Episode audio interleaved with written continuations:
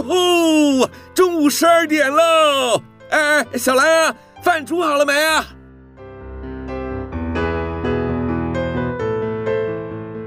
您现在收听的是云端新广播，FM 九十九点五 New Radio，最自由的新声音。现在收听亲子加油站，有办法改善小兰跟我的亲子关系吗？应该有机会吧。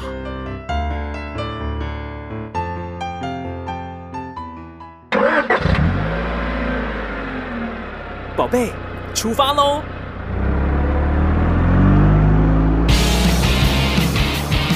亲子加油站，帮您加满教养正能量。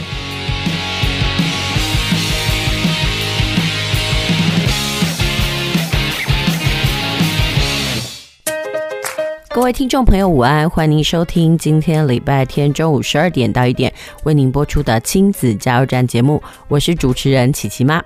很快的哦，这七月份呢又来到了第二个礼拜，那也就代表呢我们家的小孩呢已经开始进入暑假模式。呃，其实第一个礼拜的暑假呢，很多家长呢还是很没有真实感。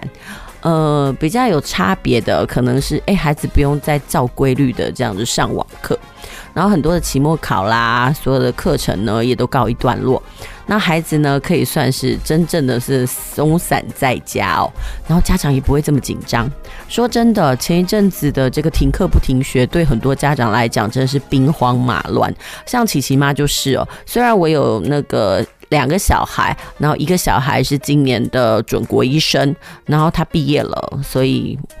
几乎可以说是无所事事啊。但是另外一个呢，就是琪琪啦，他今年才小三，所以在停课不停学的那个过程当中呢，他每天早上呢都有网课要上。这件事情呢，其实有人说啊，这段时间其实就是训练孩子自我学习的一个很好的时间啦。但是呢，其实我觉得小孩哦，你要叫他说，哎，自己自动自发的起床，然后呢，很准时规律的，呃。坐到那个电脑前面哦，然后听老师上课，我觉得这件事情也蛮难的。刚开始的时候呢，他们可能还是会惧怕老师，所以在上课的时候呢，还是会战战兢兢的。但是琪琪妈发现哦，上久了之后呢，他们就会。呃，开始去产生他们自己的那种调皮捣蛋的习性哦。比如说啊，可能他在上这个数学课的时候呢，可能哥哥在旁边呢闹了他，然后他就会跟哥哥这样打打闹闹，所以想当然尔在上课的那个专心程度就并不是很好。然后呢，有的时候呢，他甚至就是早上还会赖床，然后睡过头，然后这件事情就让人家觉得很困扰。那琪琪妈也不仅在想哦。如果是这个职业妇女啊，然后小孩子自己在家的话，她怎么样有办法去落实这个网课呢？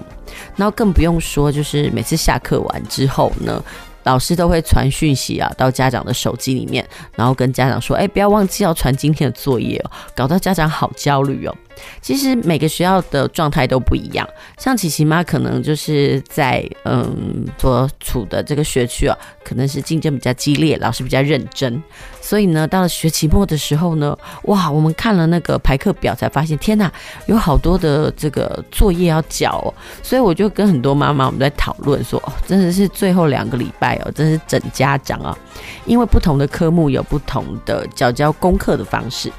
比如说这个体育课呢，可能就要孩子就是录一段他们运动的画面。那英文课的话呢，可能我们就要上线上啦，去看影片，然后回答问题。然后甚至还有美劳课啦，哦，甚至还有这种所谓的闽南语课，反正呢，课程真的是五花八门。以前呢，我们就是上实体课的时候呢，哦，其他的那些副科啊，可能都是在学校解决就算了。那但是没想到呢，因为变成停课不停学啊的关系啊，所有课程都在家里进行。那当然呢、所有的课程啊的那种监督者，好像就是从这个老师啊变到家里的妈妈，所以每个妈妈都会哀嚎说：“天哪，怎么会这么忙？”尤其呢，每一科啊的那个交作业方式都不一样，所以最后个两个礼拜呢。要算期末成绩的时候呢，对很多家长来讲，真是地狱吧。不知道呢，你们有没有遇到这个类似的经验呢？不过这琪琪妈可以说是这段时间哦，印象非常深刻。好，那今天的节目呢，我们就会请到这个安静老师来跟大家聊一聊，就这段时间呢，他们在观察孩子写作业的时候呢，状况是怎么样。不过呢，在听这个安静老师聊聊之前呢，我们先休息一下，听首歌，待会再回来。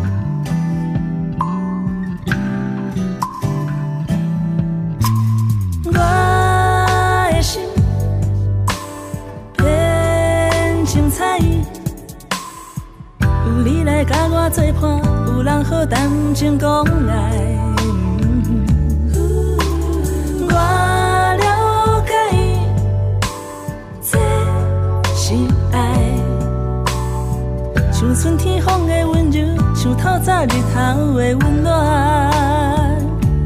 看看爱，看看等待，看看牵阮走到幸福的所在。看看爱，看看，看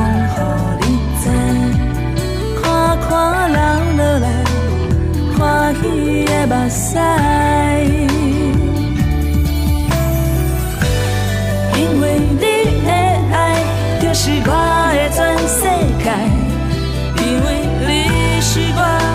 singing Mr. Right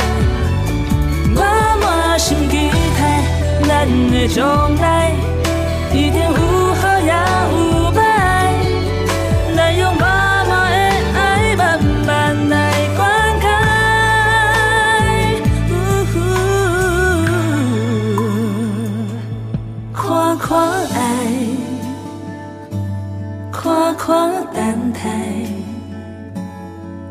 看看阮行到幸福的所在，咱来看看爱，看看讲予你知，看看流落来欢喜的目屎。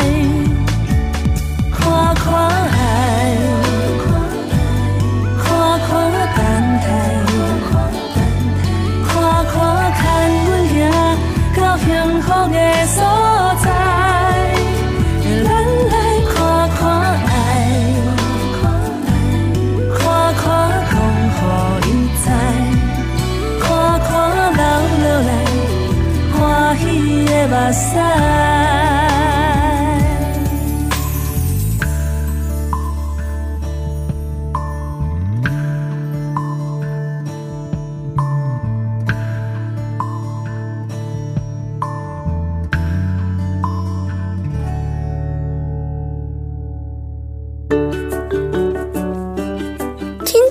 传声筒，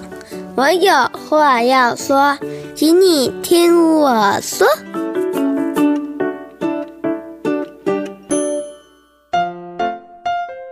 各位听众朋友，午安！欢迎收听今天礼拜天的亲子加油站。呃，其实也没有想到说，就是我们的那个停课啊，竟然会一延再延哦，直接进入暑假。我相信呢，各行各业一定都受到了相当大的冲击。而今天我们的节目呢，就邀请到了一位安心老师呢，来到我们的节目现场哦，来跟我们大家分享一下，就是说，呃，在最近的停课期间呢，呃，他的工作职场呢，产生了。什么样子的变化？那今天来到我们节目现场的呢，是菜鸟安心老师华华。嗯，华华午安，各位听众朋友，大家好，我是华华，各位午安。对，华华可以跟我们大家讲一下，就是说，嗯，停课期间呢，就是整个的安心工作呢，受到了什么样子的影响？嗯，最大的影响就是呢，我们之前从实打实的战场，现在变成了在网络上，各位老师都成为了直播主。然后呢，每天做的，一开始做的最大量的事情呢，就变成像是电话客服。然后，哎，你觉得电话客服跟实体客服的差别是什么？电话客服的差别就是，你可能电话一通过去，跟小朋友说：“哎，孩子该上课喽。”那小朋友跟你说：“哦，好。”他忘记了，或者是他跟你说：“哦，老师，我现在可能我在外面，人不方便，然后等了十分钟，还是没有人出现。”不像可能在电话上面实体战场，我们一下子就可以抓到小朋友在哪里，他在干嘛，然后或者是他再不理我们的话，我们可以直接从讲台走到他的面前，那他就没有办法躲了。哎、其实你有没有觉得说，就是自从疫情之后，我们整个学习哦，有一个很大的变革。那你个人认为哦，就你的观察，就是这一个多月来哦，小孩子他们在于嗯，并在居家学习上，他们个人哦，有什么样子是应该要特别注意的？你有发现有什么样的差别吗？呃，发现比较大的，比如说，如果以性格来讲的话，呃，有的小朋友他们是可能在课堂上人多的环境，他不习惯发言。那有的小朋友是他们在网络上，可能他就觉得说，只有他或者是跟同学是用打字的，他反而会比较踊跃。那你就会发现，诶，可能他的学习效果比较好。当然这是占少数，嗯哼、呃。但有一些小朋友的话是，比如说像是。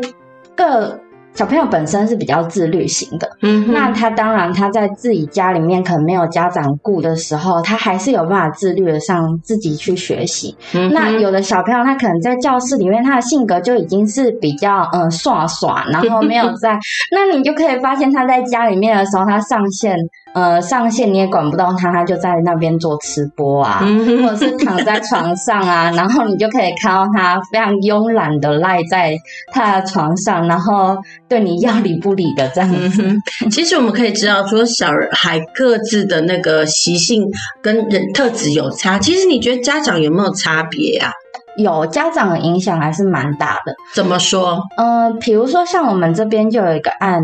呃，有一个小朋友，像是他可能上课时间常常会忘记啊，然后，呃，我们平量可能规定他的进度，他也会常常就是，呃，就说不知道什么时候。那你有同事也会发现，其实有的时候，像你想要去跟家长沟通小朋友这个状况的时候，你可能联系不到家长，或者是你一直频繁联系家长，但家长家长都不会主动的来，可能回电呐、啊，还是怎么样？嗯、然后你可能要一直。持续追踪，然后可能跟家长说的时候，家长会说：“哦，那这样子也许效果也不大，那我们还是就不要学习了，嗯，就是不要上线上课程之类的。嗯”就是可以发现，其实家长的性格跟小朋友之间还是有一些些关联性。所以人家说，孩子的成就真的是关系到父母啦。其实我们不是每一个人都可以养到天使小孩嘛。那所以孩子到底要不要主动学习，但是我们的梦想。但是我觉得家长的。后驱力也是很重要，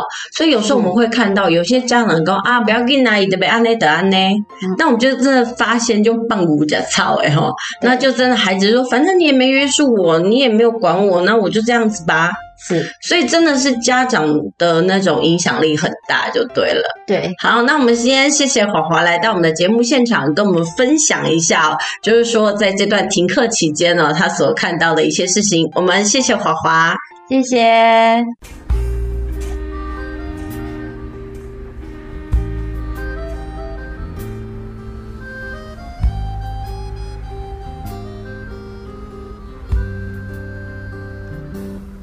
花花世界，无聊情爱，我感觉甲我完全拢无关。转来到我的故乡，阮阿公同款早起海边掠鱼，看天过日，行过的路，忝阁无奈，为着理想，我拼一个将来。落大雨的故乡，等待我的成功。心爱的伊是毋是同款纯情？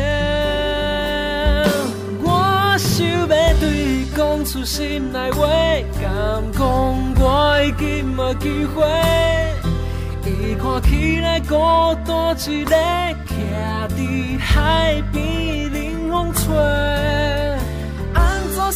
我世事的变化，我已经失去这资格。看着伊离开我，亲像大雨流落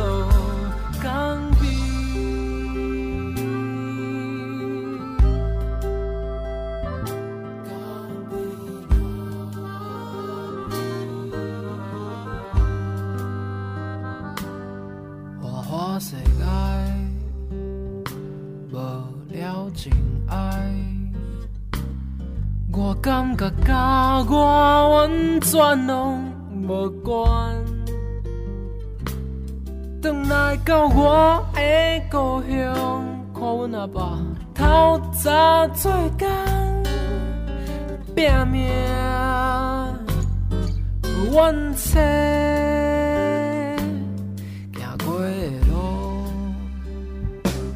是上天的安排，为着你想，我拼一个将来。细汉人讲的笑话，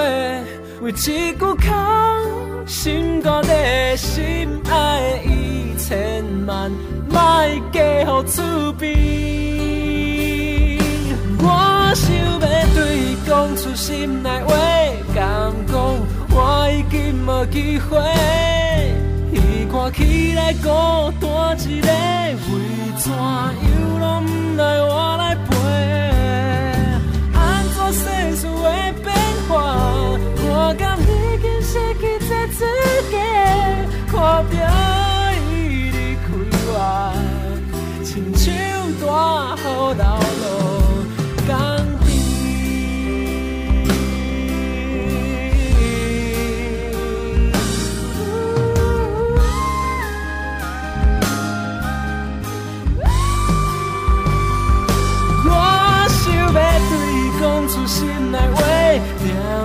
一个上温柔的港边，伊看起来比我较上美，我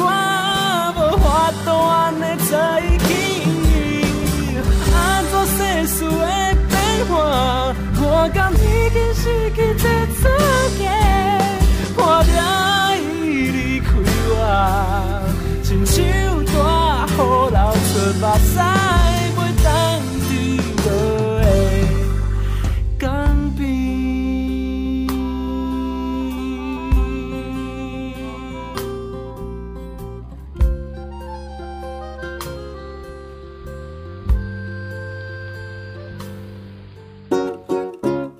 大家来读册，囡仔要学习，爸母嘛爱做回来。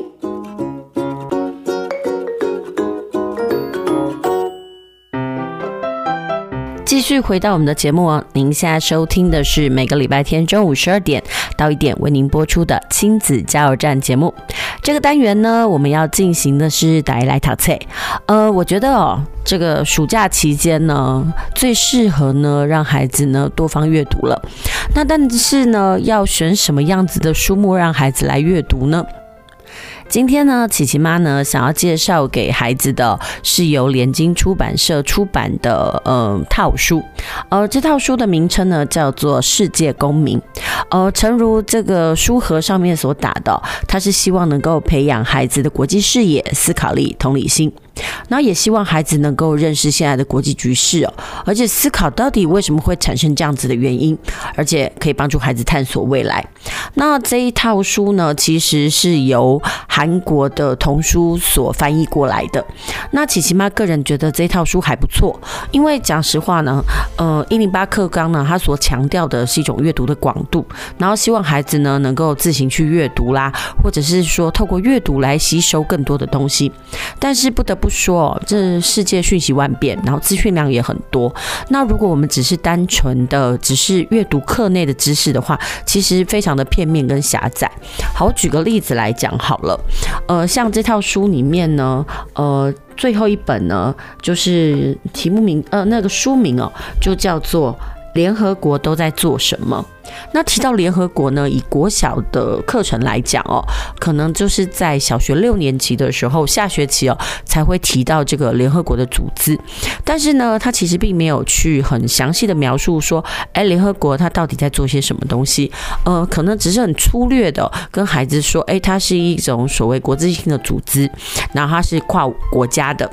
然后呢，可能他有哪一些的作为，但是并不是非常的清楚哦。呃，其实就是琪琪妈的儿子就有跟我分享啊，嗯。课本里面是有提到联合国，但是他觉得说那样讲的东西非常的表面跟粗浅呢，还是必须要自己去阅读啊，才可以对联合国了解的深一点。所以呢，琪琪妈就翻到了这个联经出版社出版的这个《世界公民》这一套，我就觉得说，哎，其实它这里面呢，呃的最后一本呢，就是联合国在做什么，它其实就讲得非常的清楚。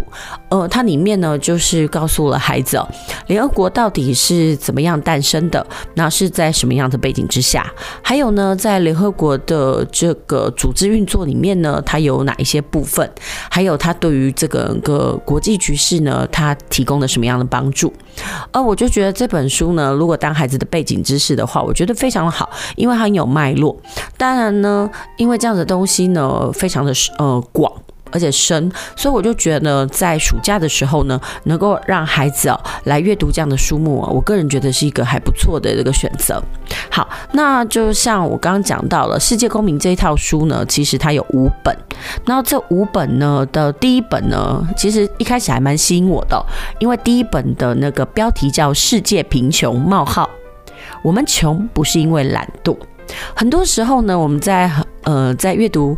或者是说，在讲故事给孩子听的时候呢，我们都会说：“哎，这个故事的主角啊，他因为呢不耕种啦，或者是说非常的懒惰，所以呢到最后招致贫穷。所以呢，可能孩子就会在他们的视野上非常的单一化，就会觉得说：哎哎，这个世界上的国家这么多，那有一些国家呢，他可能人民有饥荒啦，或者是说吃不饱，那他们可能就会很单一的去思考说：哎，是不是？”人民都非常的懒惰啊，那其实在这本书里面呢，世界贫穷，我们穷不是因为懒惰，他就提到了蛮深入的，嗯、他就提到说，哎，其实穷人贫穷哦，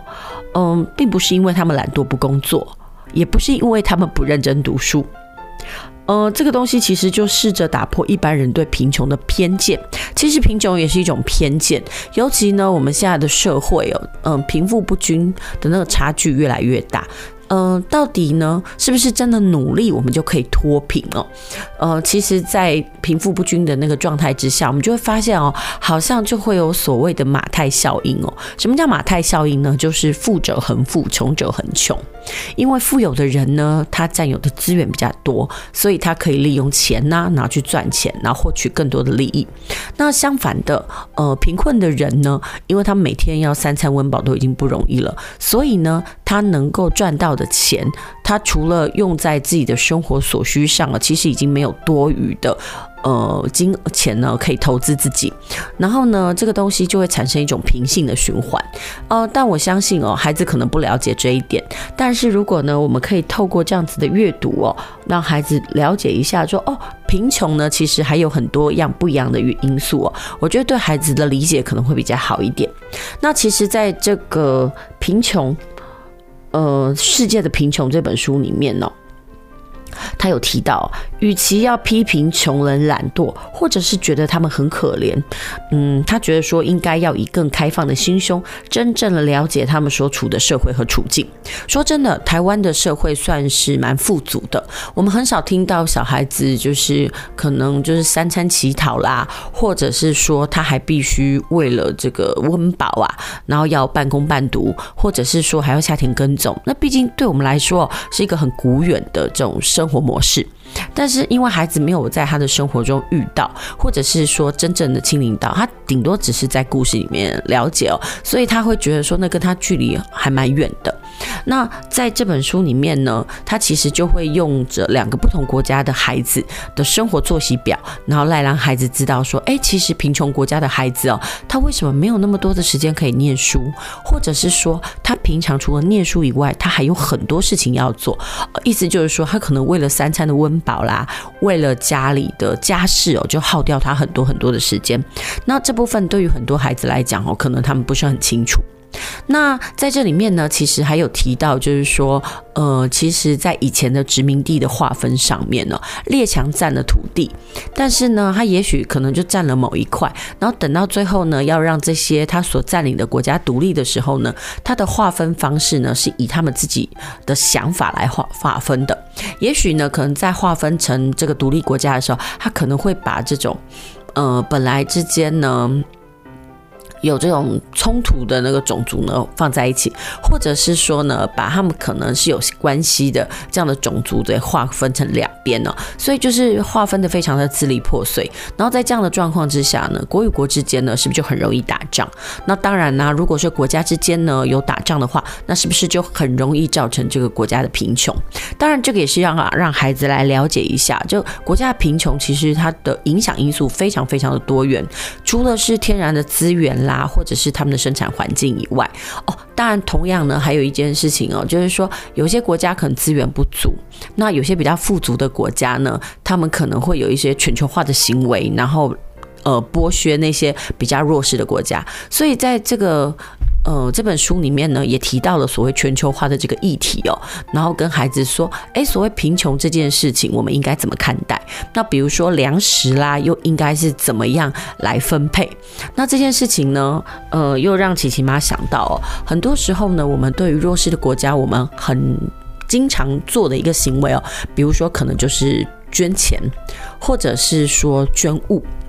那在这里面呢，其实也提到一个我觉得还不错的观点呢、比如说，像我们会捐鞋子给非洲的难民，那我们就觉得说，哎，那这是一种资源的再利用啊。但是在这本书里面，他会提到一个观念，我觉得还蛮好的。他就跟大家说了，如果假设我们大家都把我们觉得已经用不到的东西拿到了非洲去的话，那这真的是对非洲的那些或者是一些弱势国家是一种帮助吗？第一个我们要想到的是，哎，我们把我们的资源送到那边，那这些运费呢？如果那些国家负担不起怎么办？或者是说，哎，我们把东西送到那边去，那是我们负担的运费。但是，如果因为呢，我们送了物资过去，比如说我们送了就医啦，或者是救血的话，然后呢，就让这些国家的人民啊，因此呢，不是。就是不再生产所谓的衣服或鞋子，这样真的对他们国家的经济是一种帮助吗？其实就是他们不再需要有内需嘛。但是一个国家的富足，当然就是一种呃经济活动的发达嘛。但是你想哦，如果很基础的衣服啦、鞋子啦，或者是一些用品啊，他们国家不需要自己生产，然后其他国家。就可以赠送给他们的话，表面上感觉好像是哎解决了他们的困扰，但长期来讲，其实对这个国家的经济并没有很大的帮助。然后这样的思维呢，其实在我们的社会里面，其实我真的觉得很少被讨论。其实褚士莹啦，他在呃写这个晨读十分钟给中学人哎中学生的那一本里面呢，他就有提到，哎，我们真的是要送鞋吗？送鞋真的是一种对于弱势国家的一种帮助吗？我觉得这样的思维就真真的很不错。那他在我们我介绍的这本书里面呢，《世界贫穷，我们穷不是因为懒惰》里面呢，他就有提到这样的观点。所以我觉得这样子的东西都很值得呢，介绍给孩子来认识。那除了这个《世界贫穷》这一本书之外哦，哦，它里面其实还有提到了，嗯，这个呃公平贸易组织，意思就是说，其实我们有时候买东西。我们都觉得说要贪便宜，但是真正在层层剥削之下哦，赚到钱的到底是谁呢？可能恐怕就是商人吧。那那些负责耕种的呃那些农人啦，或者是说那些国家，他们到底有没有在这样子的买卖当中获益呢？这个东西呢，也是必须基于呃公平的角度来看待。所以我觉得说，如果呢孩子在漫漫长假啦，就是暑假时间呢，可以看这套书，我觉得可以打开他们的很多视野。然后让他们的眼界可以开阔许多。好，那介绍完这一套书的第一本之后呢，我们先休息一下，我们等一下再回来。接下来我们要来谈一谈呢，呃，就是说在这段时间呢，呃，我们可以怎么样来为孩子导读这一套书？那还有就是说，这个我们可以怎么样来做，可以帮孩子呢更认识这套书？我们休息一下，等一下再回来。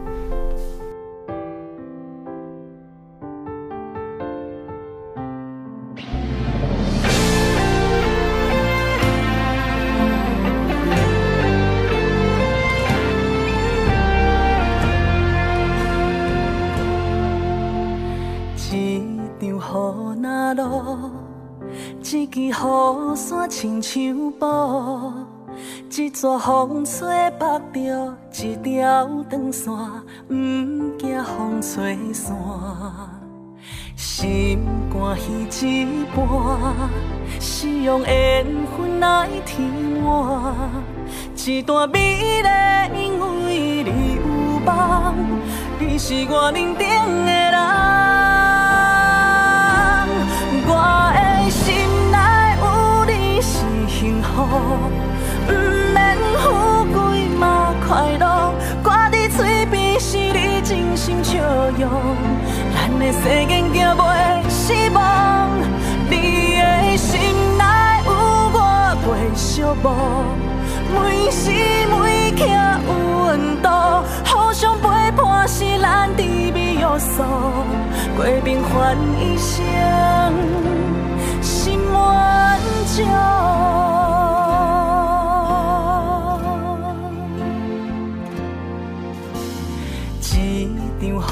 雨若落，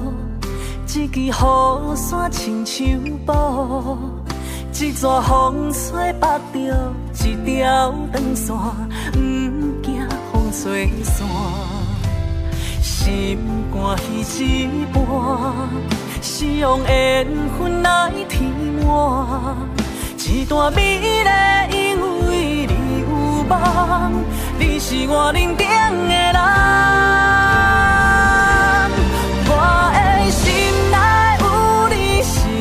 不免富贵嘛快乐，挂在嘴边是你真心笑容。咱的世界行袂失望，你的心内有我袂寂寞。每时每刻有温度，互相陪伴是咱甜蜜约束，过平凡一生，梦想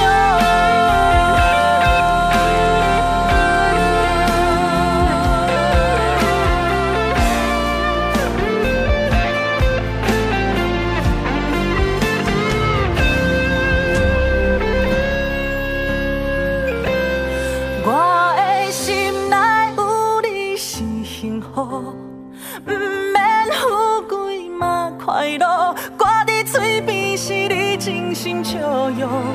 咱的世间行袂失望，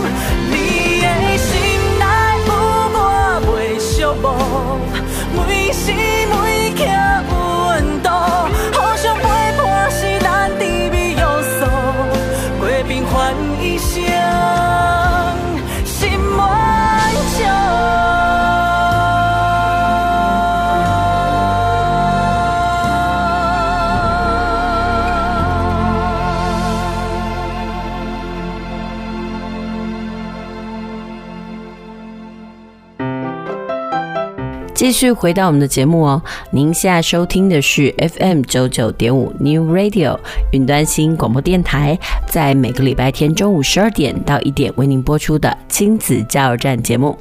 呃，今天我们所进行的单元叫做“大家来读册”哦。我们今天呢，为孩子介绍由联经出版社所出版的《世界公民套书》哦。这套书呢，总共有五本。那在上一阶段的节目当中呢，我们为大家介绍了第一本《世界贫穷》，我们穷不是因为懒惰。其实呢，现在是一个全球化的社会哦，那我们跟世界的距离哦，可以说是非常非常的近。但是呢，呃，在这本书里面呢，呃，帮他写序言的国立政治大学民族学系的蓝美华教授就说，呃，其实他在上课的时候呢，他就会问那个很多的大学生啊，诶，你们看国际新闻吗？其实他发现哦，真的举起手来的孩子哦，可以算是寥寥可数哦。嗯，很显然的，就是大多数的学生呢，对于世界上发生了什么事情呢，他们都不关心。哦，其实不要说是大学生啦，你现在去问这个小孩呢，他们可能对于国内的新闻哦，他们大概现在可能只知道就是说，哎，现在是防疫期间，那我们现在停班不停课哦，大概只知道这样的状态哦，或者是说，哎。嗯，可能我们每天下午两点哦，陈时中又说了什么话？其实我们的孩子对于这个生活周遭的一切可以说是非常的漠然，更何况是这个国际新闻呢？那所以呢，这个蓝美华教授呢，他就觉得说，哎，有这套书呢，真的是非常的好，因为这套书呢，每本都有一个主题，然后用很详细的文字啊，还有插图呢，带领着小读者进入了我们所处的这个世界。呃，在这些五本书当中呢，分别可以了解到贫穷啦、难民啦、国际冲突、国际条约，还有联合国等等的重大影响哦。呃，虽然这些议题看似非常的复杂，但是如果孩子能够用看闲书的心态呢，来接触这五本书啊，不要把它想得太难，觉得说好像是要看教科书，或者是说得要背下来什么东西哦。我觉得孩子可能对于我们所处的世界哦，他可以有更深入的一个认识，他才可以了解说，诶，为什么这些国家的人民哦，他们必须要逃难而成为难难民哦。有一句话说得很好哦，什么人叫做世界上最悲伤的旅人？答案就是难民。而在这一套书里面的第二本呢，其实就是在讲难民的事情。然后在这里面呢，他就跟我们大家讲了非洲为什么有难民呢？巴勒斯坦为什么有难民？然后这些难民到底都是为了什么样子的原因哦，而必须要离乡背井？其实这是一个非常无奈的事情。所以呢，我们也可以透过这样的书哦，让孩子知道说这些国际情势不是说哦，那个和平哦是每一个国家呃很自然而然的事情，有时候对很多国家来讲那是一种奢求。好，那在这套书里面的第三本呢，呃，叫做国际冲突。当然呢，就像我们刚刚讲的，我们大家都很希望和平嘛，但是为什么有那么多的国与国发生冲突呢？嗯，其实想当然尔啊，人呢都容易为了这个小事情而争吵。那国和国之间也很容易为了一些呃不同的因素呢来起冲突。那所以呢，在这本书里面呢，就希望孩子哦能够了解这些国与国之间冲突的原因，甚至呢。呃，去关心这些遭受痛苦的人，其实就是要累积孩子的世界观，让他们对于所处的生活呢有更进一步的认识。好，那接下来呢，呃，除了是难民啦、国际冲突，还有世界贫穷之外呢，这本书呢也讲到了所谓的国际条约。呃，因为很多时候呢，在国际上有一些新闻呢，都是根据国际条约而发生的。那如果孩子呢，对于这个国际条约呢，有更进一步的认识，然后知道是什么样子的原因的话呢，他们在解读呃这个国际新闻的话，就会有更深一步的认识。举例来说啊。呃，像是欧欧洲各国就签订了马斯垂克条约，所以呢，我们去欧洲旅行呢，就可以兑换欧元，不用到不同的国家呢，就得要用不同的呃这样子的货币。当然呢，那个英国脱欧这个问题哦，其实有些孩子呢，在之前的新闻当中呢也有读过，但是英国为什么要脱欧？还有就是说，其实整个欧洲用共同的货币啊。对他们的整个国家或者是整个欧洲的经济形势来讲啊，到底有什么样子的好处跟坏处呢？其实，如果说孩子可以知道一些国际条约的话呢，其实他们在解读这个呃所谓的国际新闻的时候呢，他就会有更深入的了解，而不是只是看一个皮毛而已。如果就是意思就是说啊，如果他的背景知识多一点，他在理解很多的事件的时候呢，就会有更不同的感受。那当然啦，还有呢，在许多国家哦，上网下载电影是会违反这个伯恩公约。所以呢，在嗯这本书里面呢，不可不知的国际条约，了解后就能秒懂国际新闻的这本书里面呢，就会跟孩子讲哦，还有哪些国际条约和我们的生活相关呢？其实就透过这样的书，可以累积孩子的背景知识。那，当然呢，这本书呢，呃，最重要的就是也在跟大家讲啊，联合国都在做些什么。好，那联合国里面呢，有几大机构。然后呢，还有哪一些专门机构？那联合国它到底位于各国之间，它做了哪一些事情？除了我们讲啊、它当初的成立是为了避免这个世界大战。那除了世界大战跟和平以外呢，它的这些呃专门机构呢，也得到了这个诺贝尔的和平奖。那但是他们到底做了哪一些是可以得到和平奖呢？还有他们对于整个国际情势呢，它有什么样的帮助？那其实。虽然台湾没有加入联合国，不像这一本书的作者一韩国人一样，他们可以到联合国里面去服务啊，去工作。但是我觉得，身为地球村的一名，也是必须要去了解一下联合国的呃工作内容。即使我们没有办法加入，但是呢，它其实对我们可以说是息息相关。那我就希望说，孩子在这个暑假期间呢，如果可以的话呢。呃，可以阅读这本书的话，我觉得在漫漫长假里面呢，可以累积到他们从大概呃国小高年级，然后一直到那个高中的背景知识，因为这几年呢，国中的会考啊。呃，他所考的作文题目啊，其实都是一种很入世的一种社会关怀。然后针对这样的社会呢，你觉得你会提出怎么样的帮忙？当然，如果孩子的眼界不够开阔，或者是说他的阅读量不够大的话，他可能讲的就是一些小情小爱，或者就是生活上的小琐事。那如果孩子呢，从小啊，他可以在这个寒暑假的期间呢，大量阅读这些背景知识的话，我相信这个孩子的眼界就会够开阔。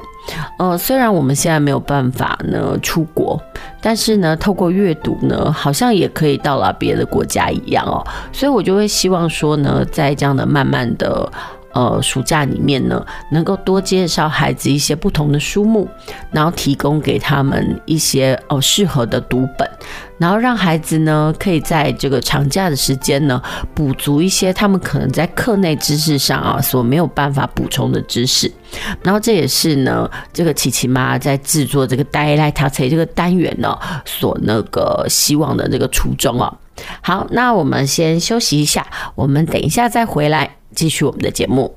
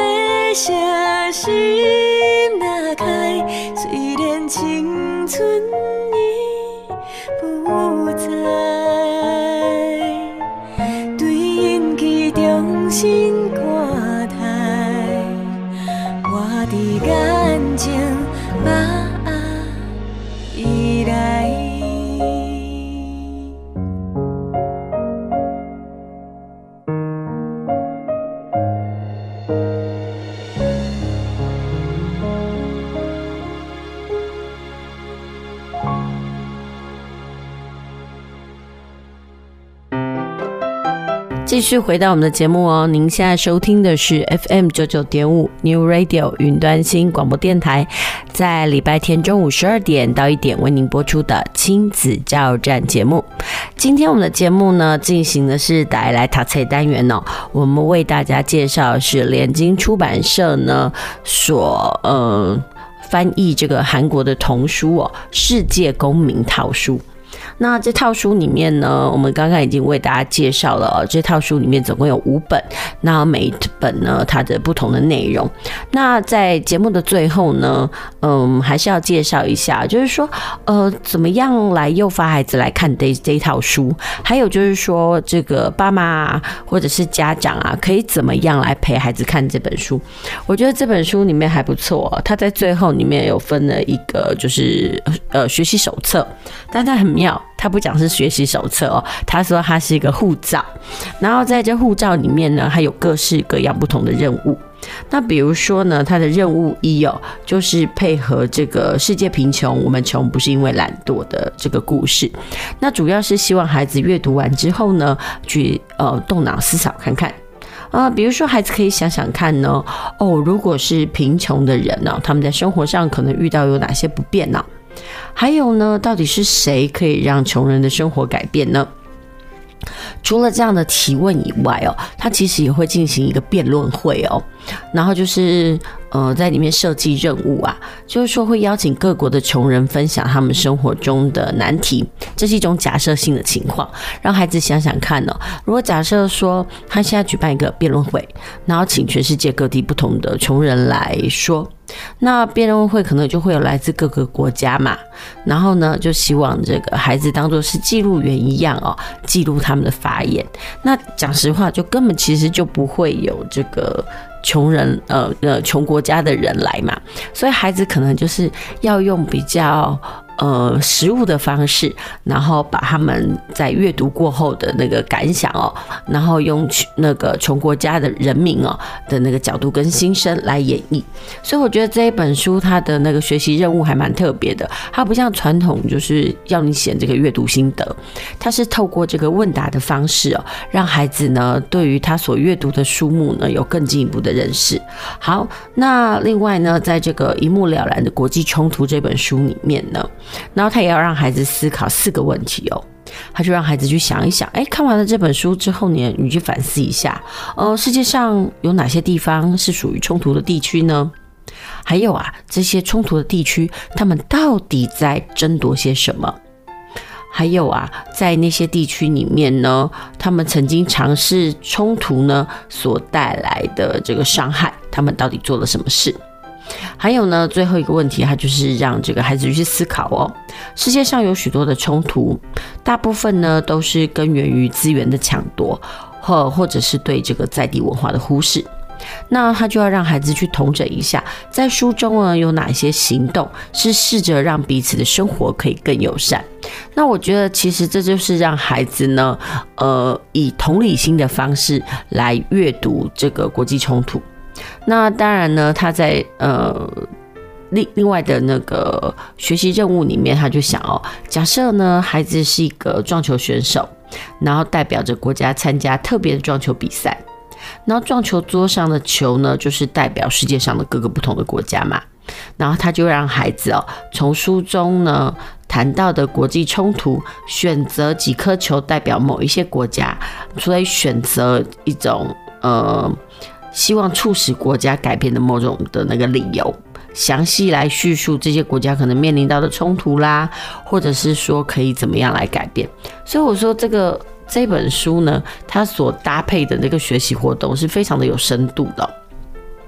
当然呢，家长在操作这些呃东西的时候也不用害怕，因为它这边就有设计这个 QR 码，然后有那种参考答案可以参考。那我觉得说，如果说、呃，在这样的长假期间呐、孩子读完了这种书，然后你把这样的任务单交给他们，让他们去思考，甚至如果说家里有兄弟姐妹的话，或者是可以跟其他的同学一起讨论哦，我觉得孩子这一次的这个长假一定会过得非常的充实，因为。嗯，平常时候可能他们看的一些读本啊，就是一些所谓的故事性的。但是呢，这一套呢，可以让孩子去了解他们所处的这种国际社会啦，甚至是建构他们的国际观。我觉得这对他们未来在读社会科啦，或者是说其他的衍生相关科目，或者是在读这种呃社会的一种关怀的上面啊，孩子可能会有比较宏观的一种视野。好，那这就是我们这个礼拜呢为大家介绍的这个世界公民的这一套书。那也希望呢你会喜欢我们今天介绍的读本哦。当然呢，目前就是疫情呢，呃，虽然是渐渐趋缓了，不过呢，我们大家还是要尽力做好这个防疫工作，不要因为这个呃未解封啊，然后。我们的生活啊，就快速回到以往的状态。但是呢，因为防疫没有做好，然后没多久我们又要进行到这个防疫，我觉得这样子对大家生活都非常的不方便。所以呢，忍一时的辛苦，是为了我们更平安的未来哦。好，那谢谢您这个礼拜的收听，我们下周同一时间再会。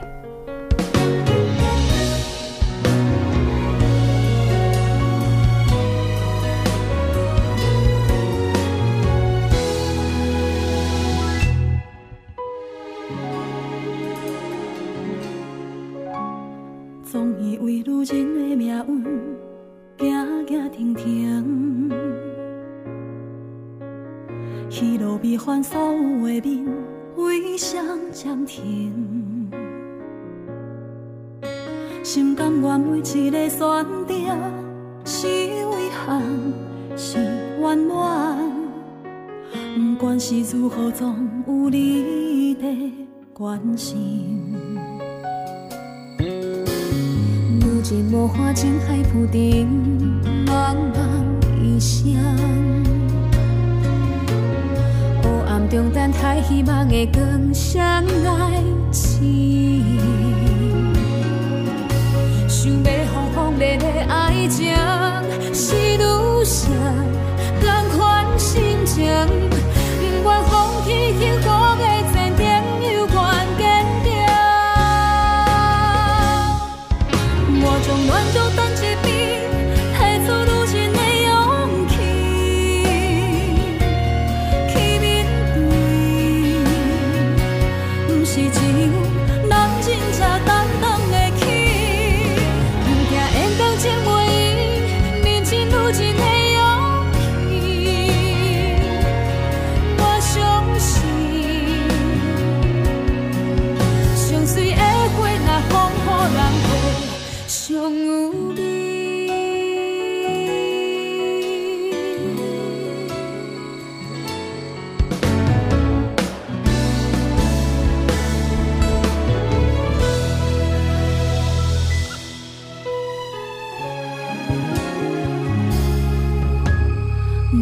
落花前海枯顶，